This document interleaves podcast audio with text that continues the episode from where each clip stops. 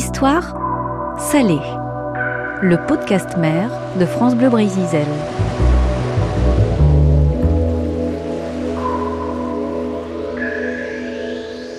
Un podcast dans lequel je vous embarque pour vous raconter des histoires de bateaux hors du commun, de grands navigateurs oubliés, de fabuleuses aventures maritimes ou encore des rencontres avec des marins d'exception. Et dans ce nouveau numéro, c'est un jeune aventurier qui n'a pas encore 30 ans que je vous invite à rencontrer. Il s'appelle Guirec Soudé. Il y a quelques années, il s'est fait connaître en réalisant un tour du monde à la voile, par l'épaule, pendant près de 5 ans, accompagné de Monique. Monique, c'est sa poule qui est devenue célèbre. Puis il a décidé de se lancer dans une double traversée de l'Atlantique à la rame, d'est en ouest, puis dans l'autre sens. Et c'est cette dernière aventure qu'il va nous partager. Il m'a donné rendez-vous tout près de chez lui, à Plougrescan, dans les Côtes d'Armor, un coin bien paumé. C'est parti.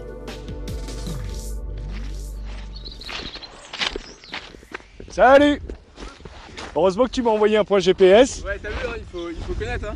Ouais, La forme ouais, salut. Super, Garek. Alors du coup, t'habites en face? Bah ouais, nous on est en face là. D'accord. On est sur l'île là. On est sur l'île là, t'as mon voilier. Ouais, Et puis là, t'as la maison. On traverse? Eh bah super. Donc là on est en 4x4, on roule vraiment au pas. Euh, direction euh, l'île euh, Ivinec. Euh, c'est la seule maison qui est sur l'île? Ouais, c'est la seule maison. Écoute, cette île a été achetée par mes grands-parents en 1945. Et quand ils ont acheté l'île, il y avait. On roule au 19 pas et j'en profite pour en savoir un peu plus sur son parcours. Il me raconte qu'à 18 ans, il est parti pour l'Australie sans un sou en poche, il dort dans la rue, avant de trouver un job de marin-pêcheur à bord d'un crevettier. Quand il a renfloué les caisses, il rentre ensuite en Europe et s'achète son voilier avec lequel il fera le tour du monde. Quelques petites minutes plus tard, on arrive sur cette petite île, l'île Ivinec, uniquement accessible à marée basse. C'est là que se trouve la maison de Guirec, avec dans son jardin son rameur, baptisé Roman, un cadre qui lui a donné le goût de l'aventure. C'est son petit coin de paradis. C'est sûr que c'est un endroit qui me parle. hein. Là, on voit le petit port de Bugalès au loin. Là, c'est l'endroit où tu vas pêcher ici euh, des étris. Euh, là, derrière, tu as un super spot tu vois, pour les ormeaux. Un peu plus loin, ça va être le homard. Là, c'est les bigorneaux. Là, ici, tu as des couteaux. Là, tu as des palourdes. Enfin, voilà. Tu vois, tu me dis ce que tu veux manger, on y va. Oui, c'est ça, tu as la carte euh, en fait des, des poissons, des crustacés. Là, tu dois bien, on doit bien manger à la maison, Guirec. Hein. Ah bah, c'est sûr qu'on est mieux sur le, que sur le rameur, ça, je dois te l'avouer. Donc le rameur, là, on, on l'aperçoit. Ouais, bah voilà le, le petit rameur. Voilà Roman, quoi. On va le présenter déjà. Ouais. Mensuration Eh ben écoute, euh, Roman il fait euh, 8 mètres de long, donc euh, ce qui est quand même pas mal. Et en largeur, euh, euh, bah, la- le côté le plus large, ça va être euh, vraiment au niveau du banc de rame où tu as 1m60. Donc là, là, regarde, là c'est le, le banc de rame, donc c'est ici que je passe quand même beaucoup de temps. Donc tu es vraiment en extérieur, hein, c'est Siège en cuir. siège en cuir, ouais, siège anti-escar, hein, de préférence, mais bon, t'as beau avoir ça, t'es es toujours trempé. Donc là, là tu as un système pour qu'en fait tes pieds soient, soient bloqués, en fait, pour Ouais. pas que ça bouge. C'est ça, pour avoir les, les pieds bien calés. Et puis après, bah voilà, tu rames, hein, t'es hyper bas sur, sur l'eau, t'es à 20 cm, donc c'est vrai que t'es trempé quand même assez régulièrement. Et l'espace euh, Ouais, habitable? Regarde, je vais te montrer. En grandeur, c'est assez profond, mais tu vois, c'est vraiment, vraiment pas large. Il faut vraiment te faufiler, quoi, Mm. pour rentrer là-dedans. Euh, et puis après, bah, tu vois, quand je suis pas allongé, je suis assis euh, juste ici, là. Je Ça mettre- permet de te protéger aussi de temps en temps, ouais. Ouais, bah ça, ça, ça me permet de me protéger et puis surtout d'être bien, bien calé, quoi, tu vois. Ouais, ouais. Là, tu vois, c'est mon casque dans le, dans le mauvais temps. Parce que bah, si t'as des coups, il faut faire quand même euh, attention. Et puis, et puis qu'est-ce que je peux te dire? Bah là, j'ai une bulle à 360 degrés. Ouais. Tu vois, donc ça, c'est pas mal quand t'es à l'intérieur, tu peux voir un petit peu ce qui se passe. Donc c'est assez chouette. Quand t'es à l'envers, ça fait un petit aquarium. Tu vois, tu vois les poissons, tu vois. là. et puis, bah, ce qui est important, c'est que la porte principale soit toujours fermée, quoi. Ouais. Toujours, toujours. C'est Pour vraiment. que ce soit vraiment étanche, hein, Ouais, ici. C'est la règle numéro une. Une règle qui, vous allez le voir, il va devoir enfreindre, mais on en reparlera tout à l'heure. Cette dernière traversée de l'Atlantique commence à Chatham, près de Boston, aux États-Unis, avec pour objectif donc rallier les côtes françaises à la force des bras.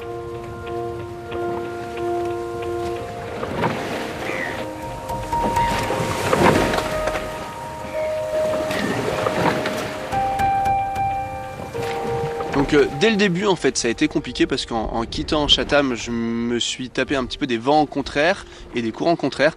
Donc il fallait ramer, ramer, mais vraiment ramer fort. Tu vois en moyenne je rame 10-12 heures par jour. Sauf que là bah, c'était 15 heures, 18 heures, parfois 24 heures sans m'arrêter. Bah parce que si je m'arrêtais de ramer je partais dans la mauvaise direction. Il fallait absolument que je m'écarte des côtes quoi. Parce que sinon j'allais finir échoué. Il y a même un moment j'étais à un jour et demi, genre 70 000 du Canada. Et euh, l'idée c'était pas de finir comme ça quoi. Donc j'ai donné tout ce que je pouvais, j'en pouvais, mais vraiment plus, j'avais mal partout. Mais bon bah c'est pas grave, j'ai réussi à tenir. Euh, c'est fou les ressources qu'on peut euh, se, trouver en, soi parfois. Et une fois que j'ai récupéré en fait ce fameux courant qui s'appelle le Gulf Stream, donc un courant portant hein, qui pousse d'ouest en est et des vents portants en même temps, bah là j'ai pu enfin voilà profiter, euh, être dans des conditions un petit peu meilleures. Sauf que bah, trois jours après ces 15 jours compliqués, j'ai une tempête tropicale qui m'est passée dessus en fait, donc j'étais au courant, j'avais des systèmes de communication et en fait bah voilà je savais que j'allais avoir 60 nœuds et 7, 8 mètres, euh, voire plus de creux qui allaient m'arriver dessus pendant la nuit. Et dès, le petit matin, je voyais que ça commençait à grossir j'arrivais encore à ramer et puis bon bah vite je me suis dit bon là ça commence à, être un petit peu limite, je me suis mis en sécurité dans mon bateau donc faut savoir que le rameur étudié pour ça, ça veut dire que quand tu es dedans, que tout est fermé, bah, il peut se, retourner donc, être dans le mauvais sens et puis après tu as un système en fait d'airbag que tu vas gonfler avec une pompe pour pouvoir te redresser. Sauf que moi ce jour-là, bah, il faisait vraiment vraiment chaud, genre au moins 40 degrés. J'ai toujours un petit hublot qui est ouvert quand même pour avoir de l'air. Euh, frais parce que bah, le bateau est complètement hermétique quand tout est fermé. Donc euh, autant dire que tout est fermé, tu restes pas longtemps en vie. On parle de 15-20 minutes. Ce qui s'est passé, c'est que je me suis retourné en, une seconde, même pas. Enfin, j'ai rien vu venir. Au moment où je me suis rendu compte, j'étais à l'envers. L'eau commençait à passer par ce hublot. Là, je me suis fait ouf, pas terrible. et je voyais l'eau qui continuait à monter, monter dans le bateau, et le bateau qui s'enfonçait, qui s'enfonçait quoi. Oh. Et là, je, me, je commençais à me dire, mais écoute, Guirec, euh, là, il va falloir vite trouver une solution parce que Là, ça, sent pas bon, quoi. Je ferme l'autre hublot qui me sert à respirer et très très très très très vite, en quelques dizaines de secondes, bah, j'avais plus d'air du tout, je pouvais plus respirer, plus rien. J'étais enfermé dans mon bateau. Ah, ah, voilà, le bateau à moitié coulé, j'avais de l'eau, mais j'avais la, tête hors de l'eau, mais j'avais plus d'air dans le bateau quoi. Donc là, bah, je me suis dit, bah, si je veux rester en vie, il bah, faudrait peut-être que je sorte. Donc bah, là, pas le choix, j'ouvre la porte principale du bateau, chose à ne jamais faire, mais franchement, mais jamais j'aurais pu penser on arrivait là un jour, donc j'ouvre ce hublot. L'eau finit d'engouffrer le bateau, je, bah, je fais projeter sur l'arrière, je me retrouve complètement sous l'eau, sans air. Et là, bah, comme je peux, je, me sors du bateau et je finis par mettre ma tête hors de l'eau. Et là, je prends un bon bol d'air. Là, je me dis, ok, cool, je suis en vie. Par contre, bateau retourné, les vagues qui déferlent et ça va s'amplifier pendant, pendant des heures et des heures. Et là, je me dis, mais comment je vais faire pour m'en sortir quoi Comment je vais faire pour réussir à redresser le bateau dans ces conditions-là Honnêtement, j'y croyais pas, quoi. J'y croyais pas du tout. Au bout de 3-4 heures, après avoir essayé tout ce que je pouvais, en voyant mes affaires partir à droite à gauche en train de flotter, euh, j'ai réussi à le retourner. Mais un coup de chance, mais pas possible, pas possible. Ah mais non, non, mais moi je me voyais, mais je me, en fait, donc j'ai eu un instant quand même où je me suis, dit, bah, si tu veux, quand j'ai dû ouvrir ce hublot principal et j'ai vu l'eau engouffrer le bateau, que j'avais plus d'air. Oh, là, je, bah, là, j'étais un peu dégoûté. En fait, là, je me suis dit, bah, là, potentiellement, c'est peut-être fini, Guigui. Ça fait chier parce que c'était pas ce que je voulais. Et puis, bah, voilà, je pensais à ma femme, ma famille. Je me disais, mais je pensais à eux, c'est ça qui m'attristait le plus, quoi, vraiment. enfin bon, voilà. Mm. Et une fois que j'ai réussi à sortir et que j'étais encore en vie et que le bateau était à l'envers, bah, si tu veux, là, je me suis dit, mais, mais comment je vais pouvoir résister à 60 nœuds, 7-8 mètres de creux Je sais qu'il n'y a aucun bateau autour de moi dans ces conditions-là. Passer la nuit comme ça, bah, ça va être chaud, quoi. Et une fois avoir redressé le bateau, je me suis dit, bah, trop bien, je suis en vie, je suis en forme. Je me suis fait mal, mais rien de grave. Euh, le bateau flotte, euh, je peux continuer. Sauf que j'avais plus de moyens de communication avec la terre ferme, quoi. Et plein d'autres choses qui fonctionnaient pas à bord. À terre, l'inquiétude grandit dans son entourage. Pas de nouvelles. Où est Guirec? Alice, son amie et attachée de presse, relaie régulièrement son avancée sur Internet. Moi, j'avoue que j'étais euh, très angoissée à l'arrivée de, ce coup de vent. Le dernier message que j'ai envoyé à Guirec, d'ailleurs, je lui ai demandé comment ça allait. Et euh, là, il me disait non, non, t'inquiète pas, tout va bien, euh, il fait juste très chaud. Une heure après, en fait, euh, je me rends compte que sa position n'est pas réactualisée sur la cartographie. moi, je me suis dit, la, la, seule chose qui a pu arriver, c'est que ces deux téléphones ont été noyés. Guirec, lui, est dans son trip. Moi, le fait de ne pas avoir de connexion, de connexion pardon, c'est quelque chose que j'ai déjà vécu auparavant. C'est pas quelque chose qui me dérange. Limite, j'ai envie de te dire que c'est quelque chose pas que je recherche, mais presque, même si c'était pas voulu, mais c'est tellement bon en fait d'être en immersion dans, dans, ces éléments et de vivre ton truc à 100% et d'être d'être seul et de vivre le truc pour toi. Coupé du monde. Mais c'est ça, surtout en cette période de Covid, quoi. Moi, je savais pas ce qui se passait, quoi. Je savais rien, rien, rien. Ce qui était compliqué, c'était de pas de voir de, météo sur le couteau. Quand t'es à la rame, t'es pas à la voile. Donc, quand t'as des, des mauvaises conditions, c'est pas évident. Mais surtout, en fait, le vrai problème, c'est que une fois que j'ai vu que j'avais plus de, de moyens de communication, je me suis dit, mais, oh, mais comment je vais faire pour, pour pouvoir contacter euh, mes proches euh, sur la terre ferme? Parce que s'ils ont plus de nouvelles de moi pendant des semaines, des mois, bah forcément, ils vont penser. Euh, qu'il m'est arrivé quelque chose quoi. Donc bah là on, on, peut, on peut voir de, de l'endroit où on se trouve le clocher de Plougrescan, c'est là où étaient enterrées plusieurs personnes de ma famille, dont mon père. Et je me suis dit bah ouais, bah là on va m'enterrer à Plougrescan. Alors que je suis en vie quoi, alors que dans quelques mois on va, on va me voir débarquer sur les côtes au large de la Bretagne quoi. Tu vois, et là je me dis, oh non, mais putain, mais l'horreur quoi. L'horreur quoi. Vraiment quoi. Vraiment, vraiment quoi. J'étais, j'étais vraiment mal, mal de, de m'imaginer tout ça. Et, et, je, et, je, me disais que bah, de toute façon, c'était forcément ce qui allait se passer. Ils n'avaient pas de nouvelles de moi quoi. Tu vois. Hmm. Et euh, j'ai eu énormément de chance parce que bah, j'ai réussi à, à, sauver une VHF portative euh, qui, a, qui résistait à l'eau. Et au bout d'une trentaine d'heures, il y a un cargo en fait qui était pas très loin de moi et en fait j'ai su qu'à mon arrivée que ce cargo apparemment s'était dérouté pour venir dans ma direction et donc je contacte ce cargo hyper sympa qui me disent on se déroute on vient vous récupérer et je dis non non on vient pas me récupérer moi tout va bien pour rien au monde j'aurais voulu abandonner mais vraiment vraiment par contre bah, s'il vous plaît transmettez un message à ma famille pour dire que que ça va que je suis en forme euh, expliquer que j'ai plus de moyens de communication, mais que je continue vers la Bretagne, quoi. Un breton, ça abandonne pas, quoi. Hein. Jusqu'au bout, quoi. et donc, bah voilà comment j'ai continué et comment j'ai vécu mon aventure. Euh, en fait, j'ai vécu une aventure comme comme les premiers aventuriers, les premiers explorateurs, pour moi 60 ans, 100 ans avant, qui partaient un peu, enfin quand même pas, quand même pas comme les premiers parce que je savais que ça avait été fait, je, enfin voilà, je savais plus ou moins ce qu'il y avait au bout quoi, parce qu'à l'époque, bah pour moi, c'est ça d'ailleurs, les vrais explorateurs ils partaient mais ils savaient pas trop où ils allaient quoi, ils savaient pas trop ce qu'ils allaient découvrir. Moi je savais, mais par contre j'étais voilà coupé du monde, j'allais devoir me débrouiller avec ce qui m'entourait, ces éléments là, et c'était génial, c'était trop trop bien, j'ai adoré quoi.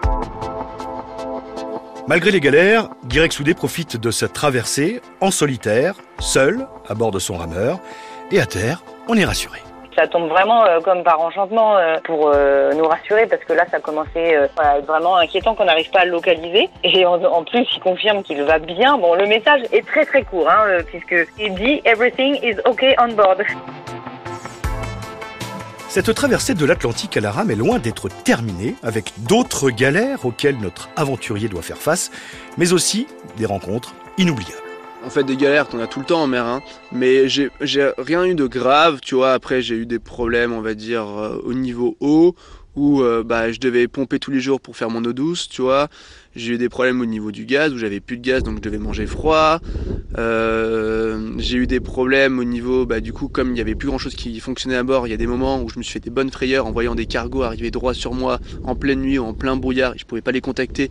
Et là, je me disais, bah, bah, ça fait chier de mourir comme ça, tu vois. Là, je vois un truc de 300 mètres arriver droit sur moi, sauf que je peux pas le prévenir, et je sais très bien qu'avec son radar, il me voit pas parce que je suis trop bas sur l'eau, quoi. Donc ça, c'était honnêtement, c'était pas très agréable. Et puis après, bah ouais, c'est vent contraire qui était pas évident, mais ce qui était génial surtout, c'était toutes ces rencontres que j'ai pu faire, quoi. C'est ça que je retiens, tu vois. J'ai, eu des, des bancs de, dauphins, mais par centaines, tu vois, encercler mon bateau, sauter dans tous les sens. J'ai vu, j'ai eu un orque, j'ai eu des, des requins qui me suivaient dans le sillage de mon bateau, j'ai eu des baleines à, à plus en pouvoir. Des tu leur as donné des petits noms d'ailleurs à certains. Bah ouais, ouais, ouais, carrément. Bah, je pense entre autres à, Paulette. Paulette, c'est la dorade euh, coryphène qui m'a suivi pendant des semaines et des semaines. Et, et moi, pourtant, qui aime beaucoup la pêche. Et, euh, et c'est vrai que j'ai un peu manqué de nourriture en plus pendant cette traversée. Euh, j'aurais j'aurais pensé euh, tu vois attraper euh, Paulette pour la manger mais non mais pas du tout. C'était pas possible. Paulette elle faisait elle faisait partie de la famille elle faisait partie de l'équipage. Elle était là à côté de moi elle me suivait elle me faisait confiance elle se mettait en sécurité. Et limite il y a des moments elle était tellement proche qu'elle m'empêchait de ramer tu vois. Genre je pouvais pas poser mes avirons normalement. J'étais obligé de dire mais Paulette mais mais décale-toi quoi. J'ai pas envie de toi Paulette. Mais non mais c'est vrai quoi. Et c'était enfin c'était fou. J'ai eu aussi un Pedro le foot bassin qui m'a suivi sur des centaines de kilomètres jusqu'à mon arrivée. Et c'était c'était enfin c'était tellement bon tellement fort et c'est pour ça que je pars. Tu vois il y a des moments durs c'est vrai régulièrement tu te dis mais mais pourquoi je m'impose ça? Pourquoi je suis dans, dans de telles conditions? Mais à quoi ça sert quoi tu vois? Et puis bah bah ouais quand tu, tu vois cette dorade Paulette euh, Pedro foot bassin quand tu vois ces baleines qui parfois je me souviens de, de moments tu vois par mer très plate, c'était assez rare, mais ça arrivait, hublot ouvert, où j'essayais de me reposer et je pouvais pas dormir à cause du bruit des baleines. Je me disais, mais attends, c'est fou là. Là, on, on parle pas de, de, camions, de, de, voitures qui m'empêchent de dormir. Là, c'est les baleines quoi qui m'empêchent de dormir. Mais c'est fou quoi, des moments comme ça. Mais c'est, enfin, c'est unique. Et puis t'es seul quoi. C'est, enfin, ouais, c'est, enfin, faut le vivre quoi pour comprendre.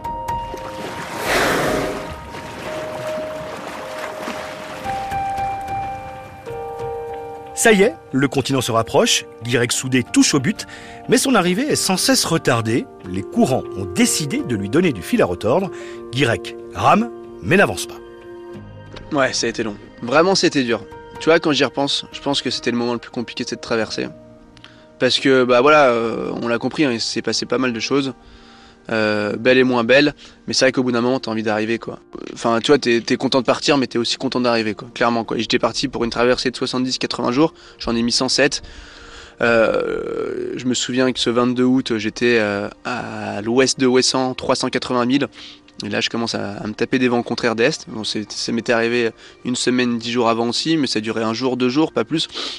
sauf que ces vents d'est, bah, ils ont duré, duré et que bah, j'avais beau ramer en fait, euh, tu vois, je ramais ou j'avançais très peu, ou je faisais du surplace, ou j'avais beau ramer, je faisais marche arrière et ça c'est vraiment frustrant. C'est dur moralement. Ouais, ouais bah ça c'est dur parce qu'en plus moralement et physiquement parce que quand tu rames dans des dans des bonnes conditions, si tu veux, bah ton, ton bateau il a l'inertie quoi. Donc tu vois, t'avances, t'envoies des coups d'aviron et t'as une vitesse constante et, et c'est chouette quoi. Tu fais des milles, mais c'est vrai que quand t'as ces éléments là qui sont contre toi, en fait, chaque coup d'aviron, il faut relancer le bateau à chaque fois. Et c'est lourd. Le bateau, il fait une tonne. Et c'est vraiment dur, vraiment dur, quoi. Je voyais que j'avais de moins en moins de nourriture, je devais me rationner.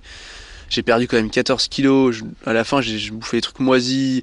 Je me faisais secouer dans tous les sens et je me voyais dériver, dériver, dériver dans la, mauvaise direction. Je me disais, mais quand ça va s'arrêter? Quand ça va s'arrêter? 24 jours, j'ai tourné en rond comme ça, 24 jours sur plus de 1000 km.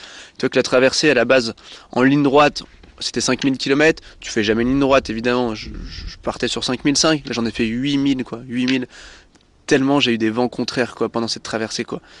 Et c'est vrai que bah, ça de, tenir le, choc, euh, de de pas de pas abandonner, de donner tout, tout ce que tu pouvais, bah c'était ouais c'était c'était la meilleure solution, mais c'était pas c'était pas facile quoi, ouais vraiment pas facile. Et donc après 107 jours en mer, c'est enfin l'arrivée, accueillie par plusieurs centaines de personnes dans le port de Brest, en héros. Franchement, c'est un miracle que je sois là, avec mon bateau, c'est un miracle, vraiment. J'ai une bonne étoile là qui m'a guidé. Hein. C'est un héros, Guigui Quel accueil, ça, ça c'est le moins qu'on puisse dire, mais c'était tellement émouvant de voir toutes ces personnes... Euh, à cette arrivée sur le, sur le quai, tous ces plaisanciers en bateau.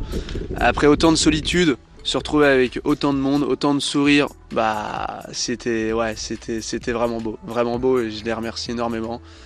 Enfin, je suis passé par ouais par tellement de choses que de me dire que j'y suis arrivé, tu vois, seul, sans moins de communication, sans pratiquement de nourriture, à, pomper pour avoir de l'eau. Euh, enfin, j'étais passé par tellement de choses que que, encore aujourd'hui, je me dis mais comment j'ai fait quoi? Vraiment comment j'ai fait? Mais je l'ai fait. Donc c'est voilà, c'est ça, c'est ça que je retiens quoi.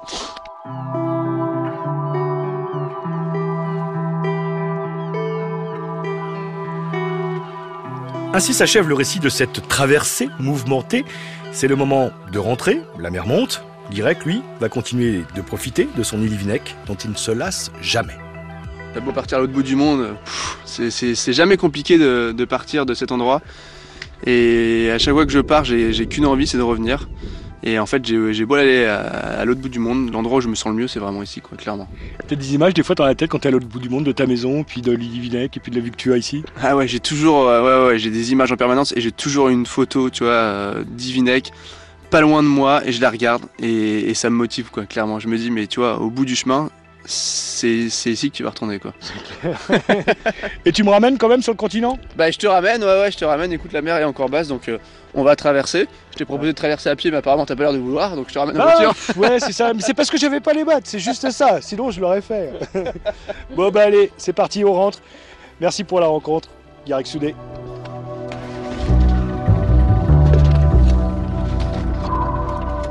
Quand Guirec Soudé se lance dans une aventure, il a toujours une autre idée derrière la tête. Prêt à repartir pour de nouveaux défis, c'est décidé, ça sera la Transat Jacques Vabre, la route du Rhum et le vent des globes, rien que ça. Je vous donne rendez-vous prochainement pour un nouvel épisode d'Histoire salée à retrouver sur francebleu.fr et l'application Radio France.